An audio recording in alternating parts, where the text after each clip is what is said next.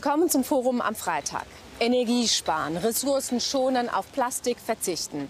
Das Thema Umweltschutz spielt bei immer mehr Menschen eine große Rolle. Und mittlerweile gibt es ja auch viele Wege, das umzusetzen. Ein Weg, auf diese Plastiktüten, die es auf Wochenmärkten gibt, zu verzichten. Das ist auch das Ziel von Gülcan Nitsch, die für die Umweltorganisation Yeşil Çember arbeitet und dafür regelmäßig auf Wochenmärkten in Berlin-Neukölln unterwegs ist, um die muslimische Community davon zu überzeugen, statt Plastiktüten Stoffbeutel zu verwenden. Wie erfolgreich sie damit ist und was sie dabei erlebt, das ist das Thema im Forum am Freitag. Vor mehr als 15 Jahren hat Gülcan Nitsch gemeinsam mit zehn weiteren Ehrenamtlichen die Umweltorganisation Yeşil Çember gegründet. Yeşil Çember ist türkisch und heißt übersetzt grüner Kreis.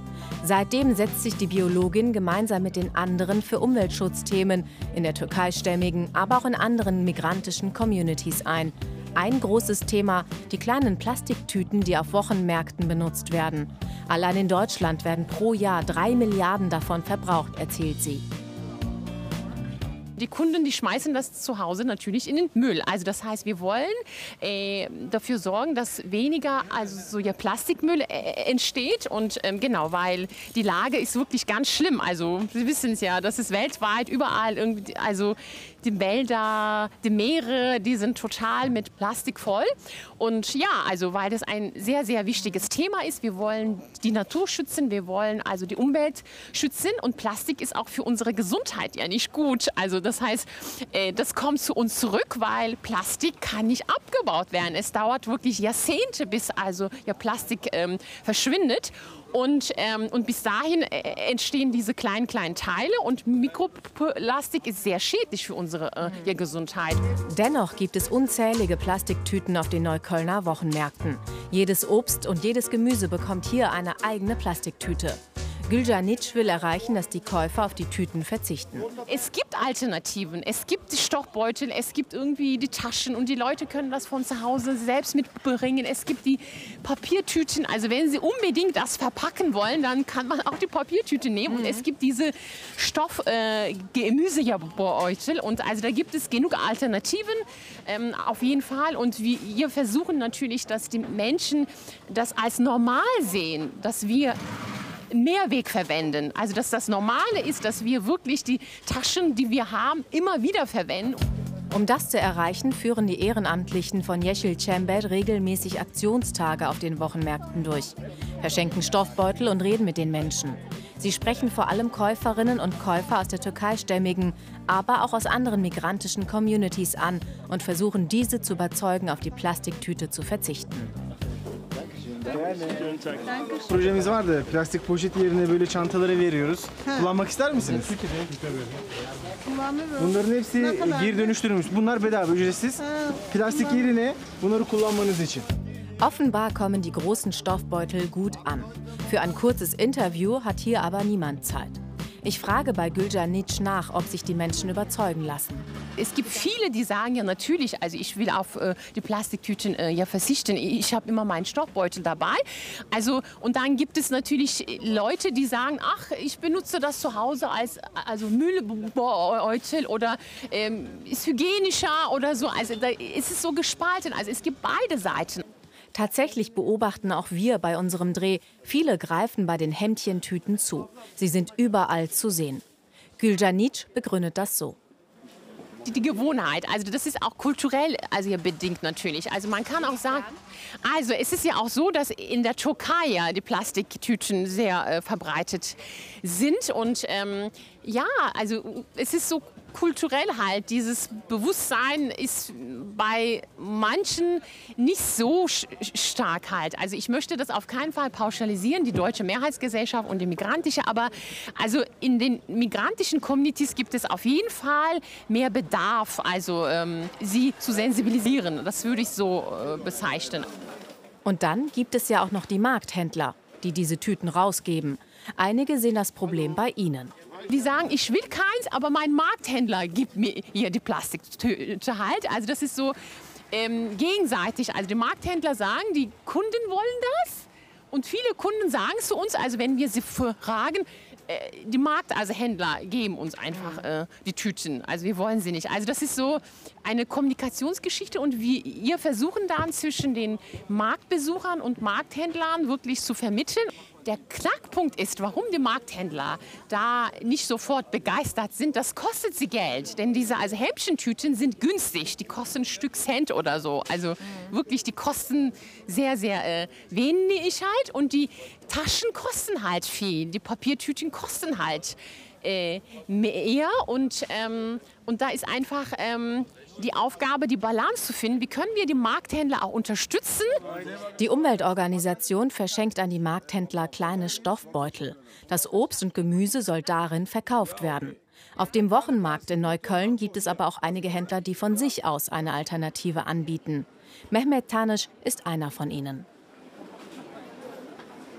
Sie bieten ja neben den Plastikbeuteln auch Papiertüten an. Wie kommen die denn bei der Kundschaft an? Sehr gut. Die Leute finden das sehr gut, dass wir die Papiertüten haben. Und zwar, das sind solche. Ja. Und ja, die Leute nehmen das sehr gut an. Das heißt, ähm, Sie haben gar keine, Pla aber Sie haben noch weiterhin ja, Plastiktüten. Wir haben äh, Knotenbeutel nennen die sich. Für äh, Kräuter haben wir das. Was Sie da gerade sehen, für Dill, Petersilie und solch, solches Grünzeug, was halt empfindlich ist. Ja, und wenn es gar nicht anders geht, haben wir noch die hier. Was heißt, wenn es äh, gar nicht anders geht? Wenn die Leute ähm, kein Beute dabei haben oder keinen Rucksack. Wenn es unvermeidbar ist, dann gehen wir natürlich Tüten raus. Wie schwer ist es denn, die Kunden davon zu überzeugen, auf die pa Plastiktüte zu verzichten und stattdessen die Papiertüte zu nehmen? Wenn es jetzt Leute sind, die sagen so, nee, ich will per se Plastik. Was meinen Sie, woran liegt das? Per se äh, Plastik, äh, so, so, solche Fälle haben wir eigentlich gar nicht, dass die Leute darauf bestehen, ähm, dass es unbedingt Plastik sein muss. Ich meine, wir haben hier oft äh, Taschen auch rausgegeben, äh, gratis. Äh, es wurde sehr gut angenommen. Aber wie gesagt, wenn die Leute nichts bei haben, dann wollen sie natürlich eine Tüte. Wir können den Leuten ja nicht sagen, nee, ähm, transportieren Sie das ohne Tüte äh, in Ihrem Arm. Geht ja auch nicht. Die Umweltorganisation führt die Aktionstage gemeinsam mit dem Marktbetreiber und dem Bezirksamt durch. Der Marktbetreiber finanziert die Stoffbeutel, doch das Budget ist limitiert. Auf die Plastiktüte zu verzichten, ist nicht einfach, erklärt Nikolaus Fink. Zwei Kriterien gibt es. Erstens, die Händler sind oder Händlerinnen und Händler, die hier verkaufen, sind alle bereit, ähm, bei diesem Transformationsprozess mitzumachen. Sie sind alle bereit. Aber äh, letztendlich kommt das zweite Kriterium. Ähm, wenn man sich mal die Unterschiede in den Preisen anschaut, diese kleinen Hemdchentüten, die gibt es für 1 Cent, die etwas stärkeren für 2 Cent und dann gibt es die ganz großen, wo man 3, 4 Kilo Kartoffeln reinkriegt, die kosten vielleicht zweieinhalb oder 3 Cent. Ähm, und, und dann haben wir unsere Baumwollbeutel, da kostet einer 1,80 Euro. So, und wenn man die mal nebeneinander legt, dann ist das quasi vom Preis her völlig unmöglich. ein zweiter interessanter Aspekt ist, dass die Kunden gewohnt sind, gerade bei, auf diesem Markt hier, bei den Obstgemüse, bei den großen Obstgemüseständen diese Tüten zu nehmen und sich selbst die Ware zu suchen. Wenn man das jetzt nicht mit seiner eigenen Tüte machen kann, dann ist es ein Service-Nachteil. Also man muss bei der Umsetzung an so viele einzelne Sachen denken. Jetzt gibt es aber äh, schon deutschlandweit Märkte, die plastikfrei sind. Da gibt es diese äh, Plastiktüten nicht. Die sind dort verboten. Und zwar verboten worden von den Marktbetreibern. In Hessen gibt es zwei, es gibt in Kiel diverse. Warum geht das nicht hier bei Ihrem Markt? Man muss das äh, immer von dem jeweiligen Stand, äh, Standort aus sehen. Also wir haben ja auch zwölf Märkte in Berlin, davon sind bestimmt zwei oder drei, äh, wo das relativ von, von selbst aus, also schon ohne Verbot so ist. Die Kunden kommen alle mit ihren äh, gebrauchten Tüten an, aber auch diesem Markt hier, das war ja Ihre Frage, haben ein völlig verändertes, völlig anderes Publikum. Es geht hier um Geschwindigkeit, um Schnelle und um Masse. Die Produkte, die hier an dem vorderen Bereich sind, die sind ja auch sehr günstig günstiger als, als in jedem Supermarkt. Und das heißt, da geht es um die Geschwindigkeit, wie schnell schaffe ich die Ware über die Theke zu bringen. Aber und, das geht ähm, ja auch mit einer Papiertüte. Das, das, dauert wirklich. Also das kann ich Ihnen beim, am Beispiel zeigen. Das geht, äh, wenn Sie jetzt hier 20 Kunden stehen sehen würden, der geht, wo jeder Einzelne mit einer Plastiktüte sich selber sozusagen schon in die Plastiktüte diese Ware reintut, äh, wäre der Unterschied, dass das mit einer eigenen Tasche so nicht gehen kann, weil die eine Tasche ist schwer, die andere ist leicht. Man muss über Tara das einstellen. Also das ist äh, bei dem System ein Ding der Unmöglichkeit. Marktbetreiber Nikolaus Fink hofft, dass die Politik aktiv wird und die Tüten komplett verbietet. Alleine hätten die Marktbetreiber wenig Chancen. Gülcan Nietzsch und ich gehen zum Stadtteilzentrum in Kreuzberg. Hier hat sie gemeinsam mit Leiterin Neriman Kurt bereits viele Workshops in Sachen Plastikverzicht und Energiesparen in der türkeistämmigen Community durchgeführt. Frau Kurz, Sie sitzen direkt an der Quelle, haben Kontakt zur äh, türkischen Community. Ähm, jetzt nach diesen ganzen Workshops und Aktionstagen, wie wird das denn angenommen? Also unsere Erfahrung ist, dass äh, durch die Kontinuität über 15 Jahre äh, wir die Erfahrung gemacht haben, dass äh, das Bewusstsein ziemlich stark ist bei den Leuten. Und ähm, was wir zusätzlich gemacht haben, ähm, sie auch noch mal erinnert wie ihre Eltern zum Beispiel sparsam umgegangen sind mit Ressourcen, ob das jetzt Wasser war oder Strom. Ich meine, in den 50er, 60er Jahren gab es ja vielerorts äh, nicht durchgehend Strom. Also sie kannten das zum Teil auch äh, aus ihrer Kindheit und äh, dass ähm, ja, Energie auch nicht endlos ist, äh, haben äh, sie noch mal reflektieren können oder äh, zum Einkaufen, dass man nicht unbedingt die Plastiktüte braucht, sondern es gab ja diese gehäkelten Netze. Ist es denn einfach ein Klischee, das man hat äh, im Kopf, dass man ähm, denkt, okay, die türkische Community ist noch nicht so aus auf ähm, äh, Umweltschutz, Umweltbewusstsein und kauft dann aber im Supermarkt trotzdem die ganzen Sachen in Plastik verpackt? Plastikflaschen, Plastik, äh, ich sag mal, äh, Limonaden, Fanta, Cola, Sprite, was auch immer, ich habe jetzt alle aufgezählt. Ähm, oder wird da auch schon beim Einkauf drauf geachtet und man hat ein komplett falsches Bild? Ich glaube, in dem Moment, wo wir anfangen zu kategorisieren, äh, werden wir der äh, eigentlichen Realität nicht gerecht. In den Supermarkt gehen alle einkaufen. Und äh, die Verpackung, da steht nicht drauf, hier ist äh, Plastikverpackung für den türkischen äh, Verbraucher, Verbraucherin, sondern es ist da und ich habe keine andere Alternative. Es ist natürlich auch eine ökonomische äh, Frage, wo kann ich mir leisten, günstig einzukaufen und was wird mir geboten. Ich glaube schon, dass das Bewusstsein da ist, dass Plastik unsere Umwelt vergiftet. Das äh, ist ja auch äh, in den türkischen Medien Thema. Also das heißt, sie kriegen das auch muttersprachlich mit.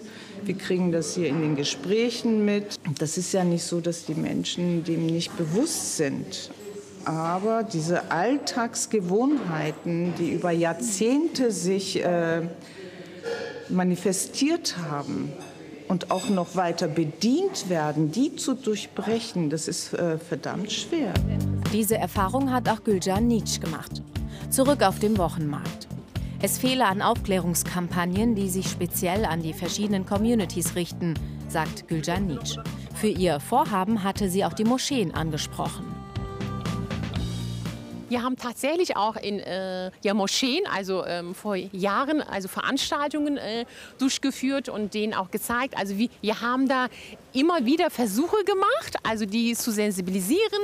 Und dann finden sie das Thema gut und spannend, aber dann geht es irgendwie doch ähm, Warum? Verloren. Woran liegt das? Ist die ähm, muslimische Community nicht offen genug für das Thema Doch, Umweltschutz? Doch, also es ist meine persönliche Erfahrung, ähm, dass die Menschen schon ähm, das Thema äh, wichtig finden, aber dass dieses Thema kommt in ihrem Leben nicht an erste Stelle.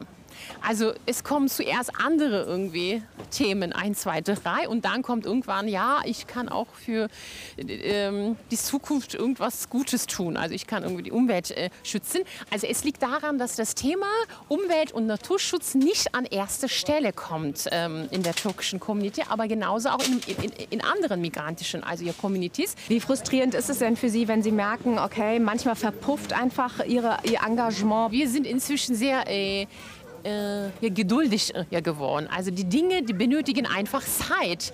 Und die Verhaltensweisen, die kann man ja nicht so schnell verändern. Die brauchen einfach Zeit. Man muss es einmal sagen, fünfmal zeigen und sagen, Leute, das, äh, also das ist äh, die Alternative. Also da muss man wirklich mit sehr viel Fingerspitzengefühl ähm, Kommunikation betreiben und geduldig sein und die Menschen dort mitnehmen, wo die sind. Also das ist was ganz Entscheidendes wirklich. Also wenn wir die Menschen also mobilisieren wollen, wenn wenn wir die Menschen für das Thema gewinnen wollen, dann versuchen wir, die dort mitzunehmen, wo sie sind und zu verstehen, warum sie sich so verhalten und was die Alternative ist und wie, man da überhaupt eine Veränderung also äh, schaffen kann.